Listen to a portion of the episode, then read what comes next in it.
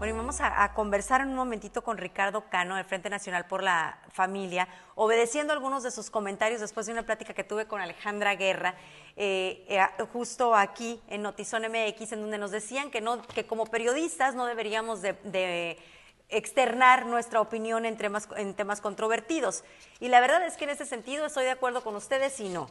Yo considero que sí, tenemos todo el derecho de hacerlo, de expresarnos y de decir cómo nos sentimos, pero considero también que tenemos la obligación de abrir los micrófonos a todas las opiniones, que tenemos que ser respetuosos y que todos somos representados y que todos tenemos el derecho a opinar y a decir qué pensamos de las cosas que suceden en nuestro país. Y en este sentido, vamos a la cortinilla.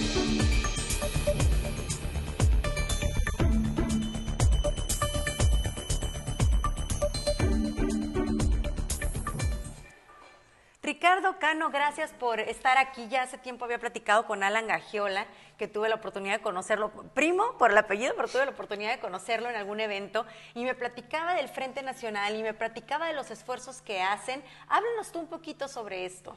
Ah, mira, pues, primeramente te agradezco la invitación que nos hacen y la oportunidad que nos dan de potencializar nuestra voz, ¿no? Eh, el Frente Nacional por la Familia es un frente que nació en el 2016. La intención del frente es eh, ayudar, fortalecer a las familias eh, mexicanas, sobre todo la familia natural, papá, mamá, hijos. Y de ahí todo lo que se desprende de lo que es la, familia, en este caso el principio de la vida.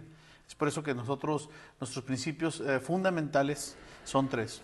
La vida, desde su concepción hasta su muerte natural, la familia, papá, mamá, hombre, mujer, e hijos y sobre todo las libertades fundamentales. Estoy conectándome nuevamente por si alguien tiene alguna pregunta, con muchísimo gusto aquí eh, les respondemos o yo se las hago llegar también. Gagiola Saiz, viva la vida. Eh, en este, eh, justo esta entrevista obedeció a esta entrevista que tuve previamente con Ale Guerra y muchas personas nos decían que se escuche la voz, que nos hablen también de todas esas personas que sí consideran que el aborto debería, no debería de permitirse en este sentido específico y ahorita hablamos de los otros temas que nos mencionas. ¿Cuál es la postura? Alejandra, la postura del Frente Nacional para la Familia y no solamente el Frente Nacional, sino estamos hablando de un 80% de los mexicanos es la vida desde su concepción hasta su muerte natural. En Baja California, el artículo séptimo constitucional, ahí protege totalmente la vida y lo sigue protegiendo. ¿eh? Eh, nos dice que ahí se protege la vida desde su concepción hasta su muerte natural a todo ser humano. Entonces ya se considera un ser humano para proteger precisamente esa vida. Y es que este 80% hoy está saliendo y está reclamando algo que se le quitó de manera Ah, violenta, de manera ilegal, ah, recientemente ah, por el Congreso local, el Congreso de Baja California. Entonces, es por eso que nosotros estamos sumamente molestos como mexicanos, como padres de familia, en una ley, en, una ley, bueno, en una aprobación de un decreto para, para la reforma del código, no de la ley, Alejandra, que es cosa muy distinta. Aquí hubo, el Congreso tuvo dos cosas muy importantes. Número uno, Quisieron modificar el artículo séptimo constitucional y no pudieron. No les daba los votos, los 17 votos para modificarlo y reformar la constitución.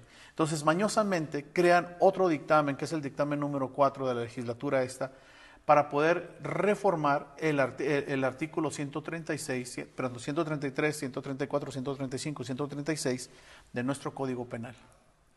Por un lado tenemos el Código Penal 133 para el aborto pero por el otro lado tenemos la Constitución que no lo permite. Sí, hablamos en su momento de la incongruencia y de, lo irrelevante y de los comentarios también completamente fuera de lugar que se hicieron en ese momento, pero quiero ser un poco más práctico porque no todos comprendemos tanto de temas legales. Eh, en, esto que se autoriza o no se autoriza, el, el frente que representas considera que una mujer que aborta debe de ir a prisión? Una mujer que aborta no es que vaya a prisión Creo que el Estado eh, eh, equivocó la forma. La mujer que aborta es que no viene un proceso de acompañamiento anteriormente. Entonces es lo que estamos buscando nosotros, le pedimos al Estado. Usted tiene que crear, Estado, leyes, condiciones para proteger a la mujer y no lo está haciendo. Al contrario, Alejandra, lo que está haciendo es perjudicando más a la mujer con una ley de aborto. Y, lo mismo se dice igual si eres, si eres a favor del aborto, ¿no? También se dice es que no se están generando alrededor ni la información previa ni la educación sexual en las escuelas. Ni, es, es como que esa parte sí coincidimos todos, ¿no? En que hay mucho trabajo que hacer detrás y no se está haciendo. Pero ya en medio de la realidad que vivimos, ¿Qué es lo que se sugiere ya ante situaciones que, existen, ¿no? Ante una realidad que, es latente todos los Ante una realidad que existe, lo que se debe hacer es generar o, dar iniciativas de ley que permitan proteger a la mujer, no someterla más a un problema psicológico o emocional que venga después del aborto. Eso es lo que estamos haciendo. Ahora, no solamente eso, este, Alejandra, lo que se está haciendo es que también se está protegiendo al violador. No se hacen leyes para poder dar una pena mucho más fuertes a los violadores. Ahora, imagínate en este supuestamente de ley que tenemos. Ojo, te voy a dar un caso hipotético que acabo de, escuchar. Una niña que ha sido violada o que ha sido abusada sexualmente constantemente por un familiar, que lo más que se recurre, y a los 12 años queda embarazada. ¿Sabes qué es lo que nos permite la ley ahorita? Que este mismo violador la lleve a que se le practique un aborto y decir que ella quedó embarazada y a la niña no le van a preguntar, no le pueden preguntar absolutamente nada. Y entonces el mismo, el mismo victimario lleva a la misma mujer a que se practique ese aborto y no va a pasar absolutamente nada. La niña va a estar sometida a una presión psicológica o emocional para que no diga la verdad. es que hablamos de este tema, lo mismo que decíamos de la migración y de muchos otros, como si fuera un tema horizontal cuando se debe tratar por caso, por situación pero creo que en el generalizar y en el sentarse en una mesa de legislación, abordar temas que tienen que ver con, o más bien que no tienen que ver con lo que ahí sucede, es, ahí es en donde entramos en esto tan delicado, porque coincido contigo. No, claro. Y es que mira, e, e, el, el, problema que hace el Congreso o estos diputados lo que hicieron realmente fue todo fast track, hacerlo inmediatamente. No consideraron todo este tipo de cosas, no escucharon a los médicos, nosotros tenemos los oficios que mandaron el Colegio de Ginecólogos de, y Obstetricia de Mexicali y de Tijuana para que se les diera voz en el Congreso. No los escucharon. Eh, hicimos un foro precisamente en el Congreso. Eh, de los 25 diputados nada más asistió la inicialista una hora y se fue, pero vino una doctora en Derecho, vino un médico de, de Sinaloa, trajimos personas importantes y no fueron escuchadas. Es que hay mucho más trabajo previo que, ya estar hablando del aborto como tal. creo, que, creo que lo que te escucho decir es, hay mucho alrededor de que no se está haciendo, que no se está legislando más allá de esta decisión. Leo rápidamente comentarios. Eh, dice Manuel Ávila, sí a la vida, y mandan muchos corazones azules. Asumo que, que tienen que ver con esto también. El corazón azul lo, lo, lo, está identificando mucho como el pañuelo azul. Ah, es que lo, lo ubico con el tema del autismo también. Sí a la vida. Baja California es Provida, más corazones azules de Norma Gabriela, de José. Necesitamos firma para el referéndum. A ver, ahorita nos dices a qué referéndum se refieren. Dalia Gas, pero ¿por qué otra persona decide por uno mismo y nuestro cuerpo? Ahorita entramos en ese, bueno, ahorita me respondes tu opinión sobre eso. ¿Qué opina que los gays adopten? Dice Juan Manuel, también ahorita le preguntamos. Norma Gabriela, no al aborto. El bebé no es parte del cuerpo de una mujer, tiene un ADN único e irrepetible. Eh, Vianey Lizárraga, un bebé en el vientre materno es un ser humano, el aborto es un asesinato. El gobierno no solo obedece a una agenda ideológica, no consideran la opinión de los especialistas médicos, psicólogos, embriólogos. Practicar un aborto es acabar con una vida, no debería de ser legal.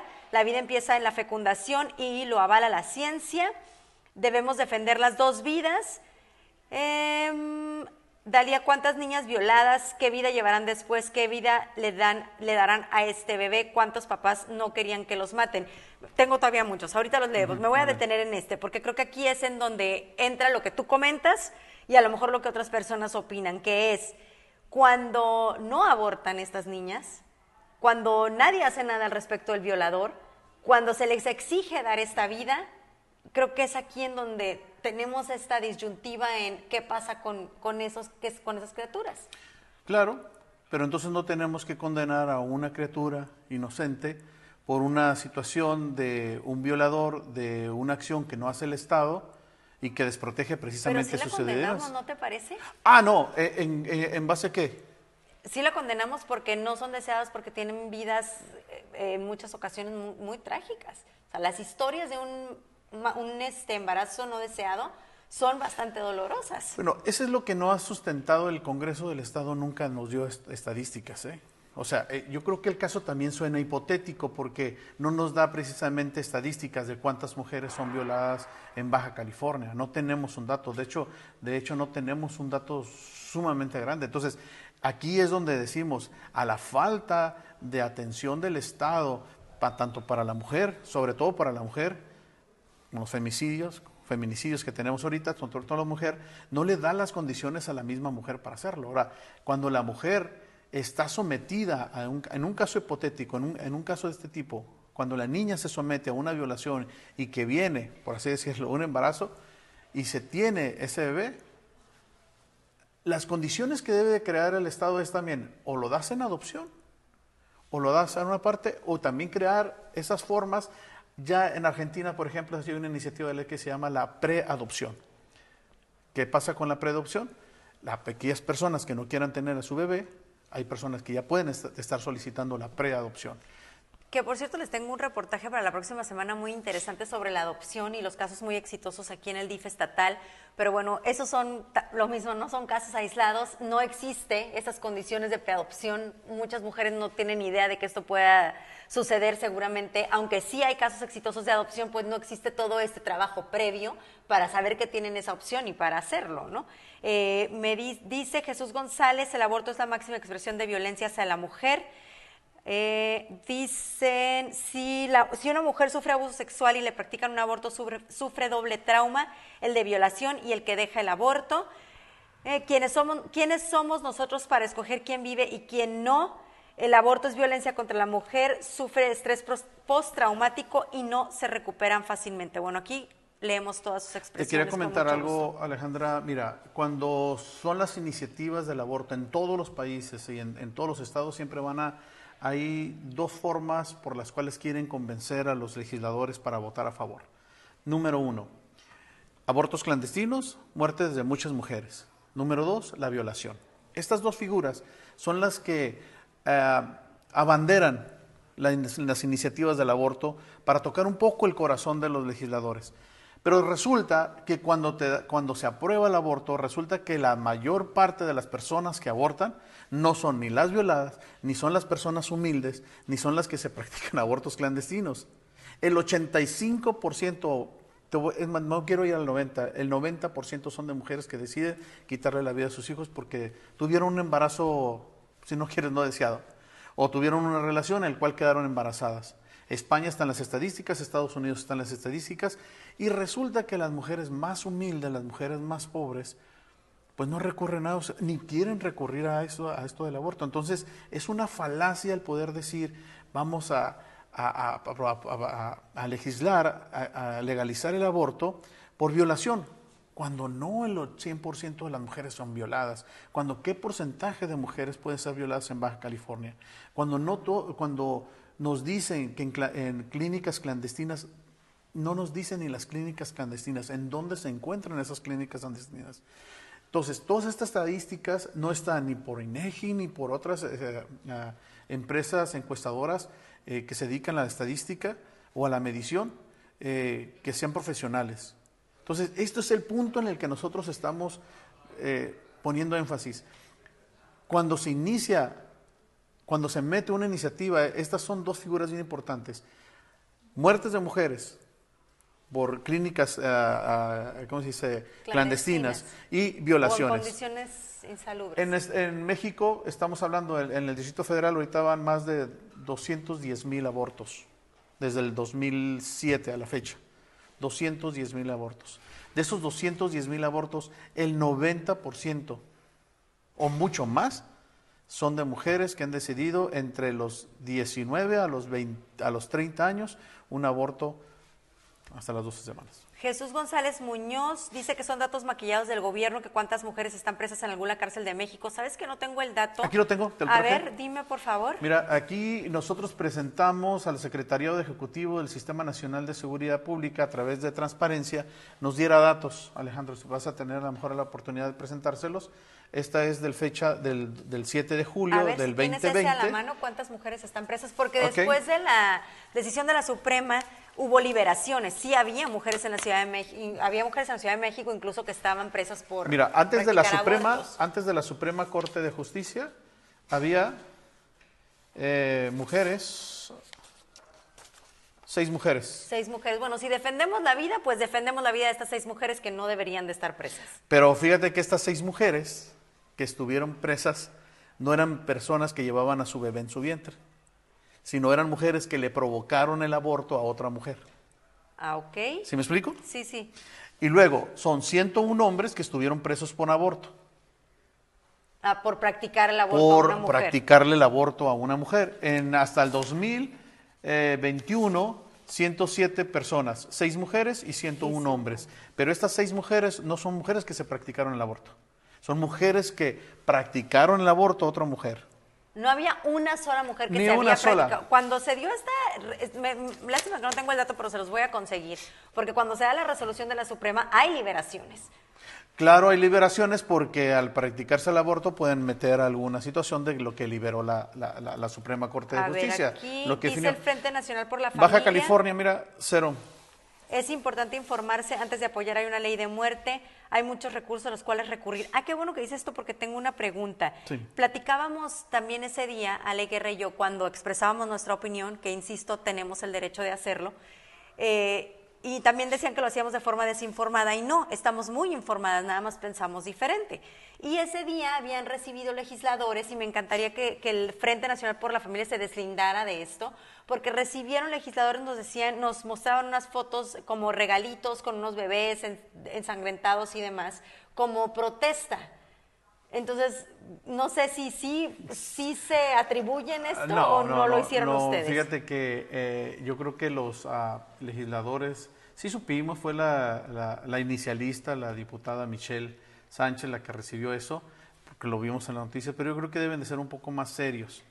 Ellos son, una, son figuras públicas, no todo el mundo va a estar de acuerdo con sus leyes. Eh, ahora, ah, si hay una demanda, si hay este tipo de cosas, ellos tienen que proceder a una demanda que genere la demanda.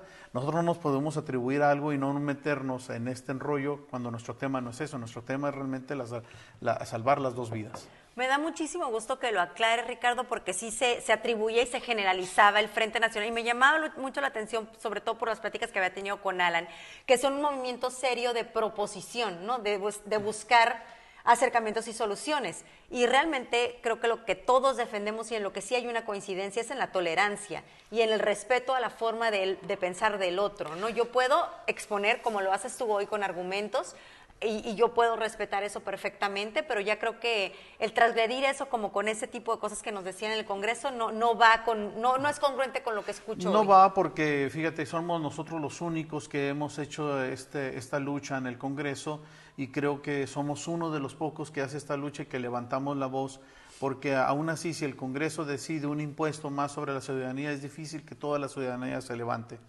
Es, di- es difícil que toda la ciudadanía se coordine. Nosotros estamos coordinados en estos temas de vida y familia. Entonces, cuando nosotros vamos al Congreso y que hacemos nuestras actividades para, para llamar la atención, porque ellos no nos hicieron caso, ellos no nos sentaron, hicimos, tenemos cartas, te las puedo mandar, donde solicitamos que nos den la oportunidad de, de participar en foros, en foros que ellos adecuaron a su, a su manera. Este, pero nosotros no nos podemos atribuir algo que no va con nosotros. Nosotros, Alejandra, iniciamos las primeras marchas en carros, iniciamos la primera marcha después de la pandemia, durante la pandemia, caminando. Este, pero no pintamos centros culturales, no rompemos eh, eh, ventanas, no vandalizamos negocios, no entramos a iglesias a, a- a romper y todo ese tipo de cosas. Y se aprobó el aborto.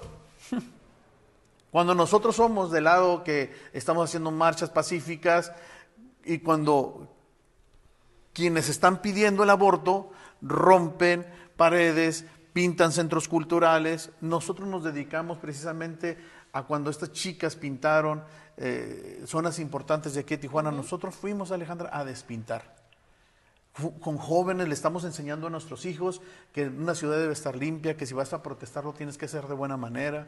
Entonces, eso fue lo que hicimos nosotros. En condiciones dadas y como platicábamos hace ratito, sentados en realidades, que estas ya son decisiones que se tomaron en este momento en el Congreso de Baja California, ¿cuál es el siguiente paso, sobre todo en esto que me dices de, de la prevención, de dar más información? Eh, creo que nos estamos quedando atrás en educación sexual, que creo que si hablamos de jovencitas buscando un aborto es porque no hubo un trabajo previo de cómo evitarlo. ¿no? Ya, ya si nos queremos ir a temas morales, eh, creo que ya estamos en una sociedad y en una situación de redes sociales y demás en lo que ya será complicado pedir que se esperen, pero si vas a tener relaciones sexuales, ¿cómo evitamos?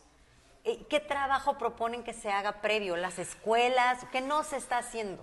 Pues mira, te voy a decir una cosa. Cuando esto aprobado, esto va a los libros de texto. En Baja California se ha puesto el aborto y les van a decir cómo se lo deben practicar y que les van a decir que tienen derecho y les van a decir que tienen derecho a su cuerpo, no incluyendo a la persona, por ejemplo, nos hemos enterado nosotros, nosotros atendemos a personas que quieren abortar. Entonces las asesoramos y nos han dicho, hasta los esposos nos dicen, es que yo quiero tener al bebé. Y la esposa dice, es que yo no lo quiero y es mi cuerpo, no es el tuyo. Oye, pero participamos los dos. No, pero es mi cuerpo, no es el tuyo. Entonces ahí es un eh, claro, ejemplo de que no es parte del cuerpo este bebé. Entonces, esto del aborto va a, va a pasar a los libros de texto. A las niñas desde sexto grado, si tú puedes ver ahorita los libros de sexto grado con la educación oficial, ya les están enseñando qué es el amor realmente para ellos, entre comillas, ideologizado, que te puedes enamorar de una niña si tú eres niña de una niña o de un niño de un niño. O sea, ese tipo de cosas hace confusión en nuestros hijos.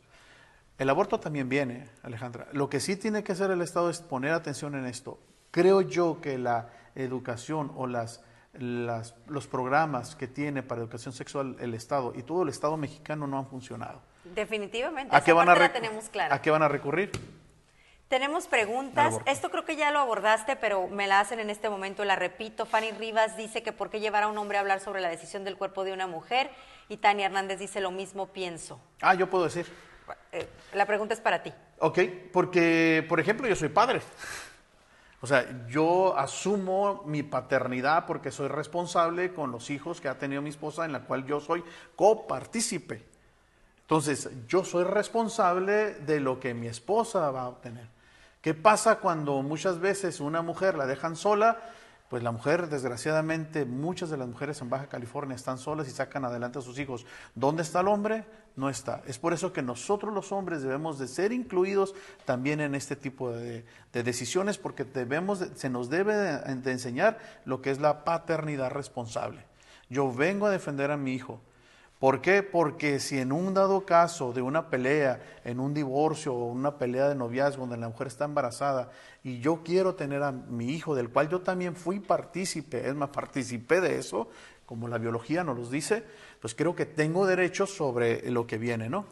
Dice Dalia que ¿por qué no traemos a una persona violada para que nos diga lo que siente y quiere? Pues la buscamos, Dalia, no sé, este, no, no creo que no sea tan tan fácil que alguien acceda, pero con mucho gusto si alguien quiere darnos su testimonio, nosotros encantados de la vida lo, tomamos. Daniela García, ¿qué es lo que pasa cuando salvan una vida, lo pone entre comillas, y lo ponen en adopción, pero al crecer nunca es adoptado? Bueno, eh, eso ya dependiendo del estado. Por ejemplo, tenemos en Baja California eh, hay muchos niños ya mayores de, de, 6, 7, 8 años. Entre el niño es mucho más mayor, es difícil de que, se le adopte, tú lo sabes muy bien. Eso y tenemos niños de entre 10, 11, 12, que es muy difícil que los adopten. Yo creo que esto es parte de la educación que tiene que tener el Estado. El Estado tiene que tener esa parte eh, de formar. Una cosa que yo siempre he dicho, Alejandra, es que el Estado nunca da nada. No, nunca da nada. El Estado lo único que es transfiere, transfiere todo porque el, que genera sí es el que da. El Estado lo único que hace es transferir lo que nosotros damos, tanto tú como yo, los que participan aquí en el estudio, de pagar sus impuestos, de tener ese recurso. Cuando se crea un derecho, ¿quién lo tiene que pagar? El Estado no lo va a pagar. Cuando se crea un derecho como el aborto, ¿quién lo va a pagar? Nosotros lo vamos a pagar. Con nuestros impuestos vamos a pagar esos abortos. ¿Me explico? ¿Cómo me imponen a mí precisamente algo que yo no quiero pagar y algo en el cual yo estoy en contra precisamente de eso? Entonces, todas estas figuras que se tienen, yo no puedo pagar algo que ha creado el Estado cuando eh, la mayor parte del consentimiento de las personas no está de acuerdo con el Estado. Dicen aquí, si quieres paz, defiende la vida, me dice Josa G. Perdón, Alejandra, claro que puedes dar tu opinión, es cierto, pero debes ser muy responsable y tener la información correcta porque tienes un micrófono y puedes influir negativamente en tu audiencia. Tengo la información correcta, pero mi opinión, como la tuya, es subjetiva y yo respeto la tuya y lo mismo espero que hagan con la mía no puedo influir negativamente en mi, audiencia a menos de que te esté dando datos erróneos. En datos soy muy responsable. Siempre que te diga un número, siempre que te diga eh, alguna declaración específica y estoy citando a alguien, soy muy responsable. Pero si estoy citando mi opinión, es tan subjetiva como la de alguien más. La opinión de cada quien la genera cada quien y yo confío plenamente en la audiencia que tienen eh, pues la capacidad de hacerlo algo, algo eh, perdón que, que interfiera aquí en un asunto que te preguntaron a ti. No, sí, sí, adelante. Pero tienes mucha razón porque cuando ustedes como periodistas dan datos duros como estos, que muchos no se, no se han atrevido a darlo, ¿eh? Esto no muchos se han atrevido a darlo es cuando tienes datos duros. El problema es que nosotros cuando presentamos estos datos duros como, como la biología, eh, eh, la genética, la medicina, cuando se los presentamos realmente a, los congresistas locales, le decimos, estos son datos duros, esto es ciencia no es ideología, no es, no es percepción. No, es una percepción, exactamente. Entonces, cuando nosotros le damos esto, es importante. Entonces, yo creo que tú estás en lo correcto porque si tú muestras estos datos que nos decían, hay muchas mujeres en la cárcel por aborto, no, hay 107 personas y 6 son mujeres por aborto en México. Y la aclaración que haces también es relevante, que no están ahí por haber abortado. Alejandro Velasco, híjole, te voy a hacer esta pregunta, pero eso nos va a abrir a toda otra conversación para la que vamos a pedirle a Ricardo que regrese, porque ya me extendí muchísimo, nada más porque no paran los comentarios, pero este, ya se me durmió Carlos por ahí. Alejandra, Alejandro Velasco dice, si se salva una vida, ¿por qué no aceptar adopción homoparental? Sería interesante venir en otro programa porque le voy a... ¿Cómo se llama, Carlos? ¿Carlos? bueno, la persona a la persona que preguntó se llama Alejandro. Ah, Alejandro. Mi tocayo. Hay que saber datos muy importantes. La ciencia, por eso es importante la ciencia. Está el doctor Pliego de la UNAM, que tiene un estudio muy interesante eh, respecto a esto y que se encuentra en la biblioteca del Congreso de la Unión. Es un texto donde él hace un análisis de 16 países democráticos que son aproximadamente unos 520 estudios de estos 16 países, y él quiere saber cómo en el futuro serán los, los niños con, personas homoparenta, con, con padres homoparentales, familias ah, uniparental, familias parentales o heteroparentales, este, y resulta que los datos ahí son buenísimos. Alejandra, buenísimos. Pero yo te lo voy a dejar por si después. Sí, este, digo, esto abre toda una nueva discusión y vamos a tenerla más adelante. Me interesa también muchísimo ese tema. Mónica dice que si utilizaran los recursos, y, que, y es pregunta, si utilizaran los recursos para ayudar a la inmensa cantidad de niños desamparados, si no le gusta el, el pescado, pues no coma pescado, más tolerancia a la diversidad de pensamiento. Pues creo que sí está habiendo tolerancia. Yo creo que aquí ah, cada quien expone lo que piensa, pero creo que la primera pregunta me parece muy interesante. ¿Por qué no utilizar también los recursos o hacer esfuerzos en conjunto? O si los hacen, a lo mejor yo lo ignoro. Nosotros tenemos varias actividades eh, mensuales, Alejandra, donde apoyamos a niños de orfanatorios. De hecho, te voy a decir una cosa. La mayor parte, no es que a lo mejor igual no, no la mayor parte, todos los que tienen orfanatorios o que atienden esta parte social de estos niños son pro vida. Cosa curiosa, ¿no? Son pro vida. Nosotros atendemos a niños, eh, visitamos sus colonias, damos cositas como por ejemplo zapatitos, este, mochilas, eh, claro, nosotros, muchos nos critican decir, ustedes nada más están en contra, no, no, no, nosotros le taloneamos, nosotros pues vamos y visitamos. para este sumarnos, porque creo que eh, aún encontrando diferencias, también encontramos coincidencias, que es, claro. sumémonos y sumemos esfuerzos para apoyar, porque niños desamparados hay increíble. Eh, Enrique Rubalcaba, ambos mujer y hombre, deben ser responsables de sus actos, Daniela García, pero nueve meses los hombres no llevan el proceso de embarazo como lo hace la mujer, aunque hayan participado los dos. G, el aborto no es la solución. Pero mira, ahí yo voy a decir algo que dice él, el, el, el, los embarazos de nueve meses los lleva la mujer. Sí, efectivamente lo lleva en su cuerpo, pero mi experiencia, y creo que debe de ser la de mayor parte de los, de los, jóvenes, de los hombres, y les gustaría a las mujeres, es que el hombre estuviera todos esos nueve meses con ella apoyándola, este, desvelándose también. A mí me tocó desvelarme de mis tres hijos que tengo. Cuando ella eh, tuvo los niños, yo desde el primer día que mis hijos estuvieron en, mi casa, desde ahí me dice, yo ya me aventé nueve meses, ahora te toca desvelarte. Sí, me desvelaba yo para darle los alimentos cada hora, cada dos horas. Pero nos hablas de un, no, no es el panorama común. Pero exactamente, no es el panorama común y ahí es donde vamos, donde tenemos que ser copartícipe también en la formación y educación a los hombres. La dignidad de la vida no está basada en función de los progenitores. Queremos defender toda vida humana desde la concepción. Un niño cuando es adoptado tiene derecho a que se le restituya lo que perdió, que es un padre y una madre. Sí, pero ojalá sucediera. de lo que hablamos es que no siempre sucede. Un niño no crece sano y sano solo con zapatitos. Bueno, de verdad que está están interminables los comentarios. Les agradezco muchísimo su participación. Te agradezco mucho a ti, Ricardo, que como te decía, este es tu espacio.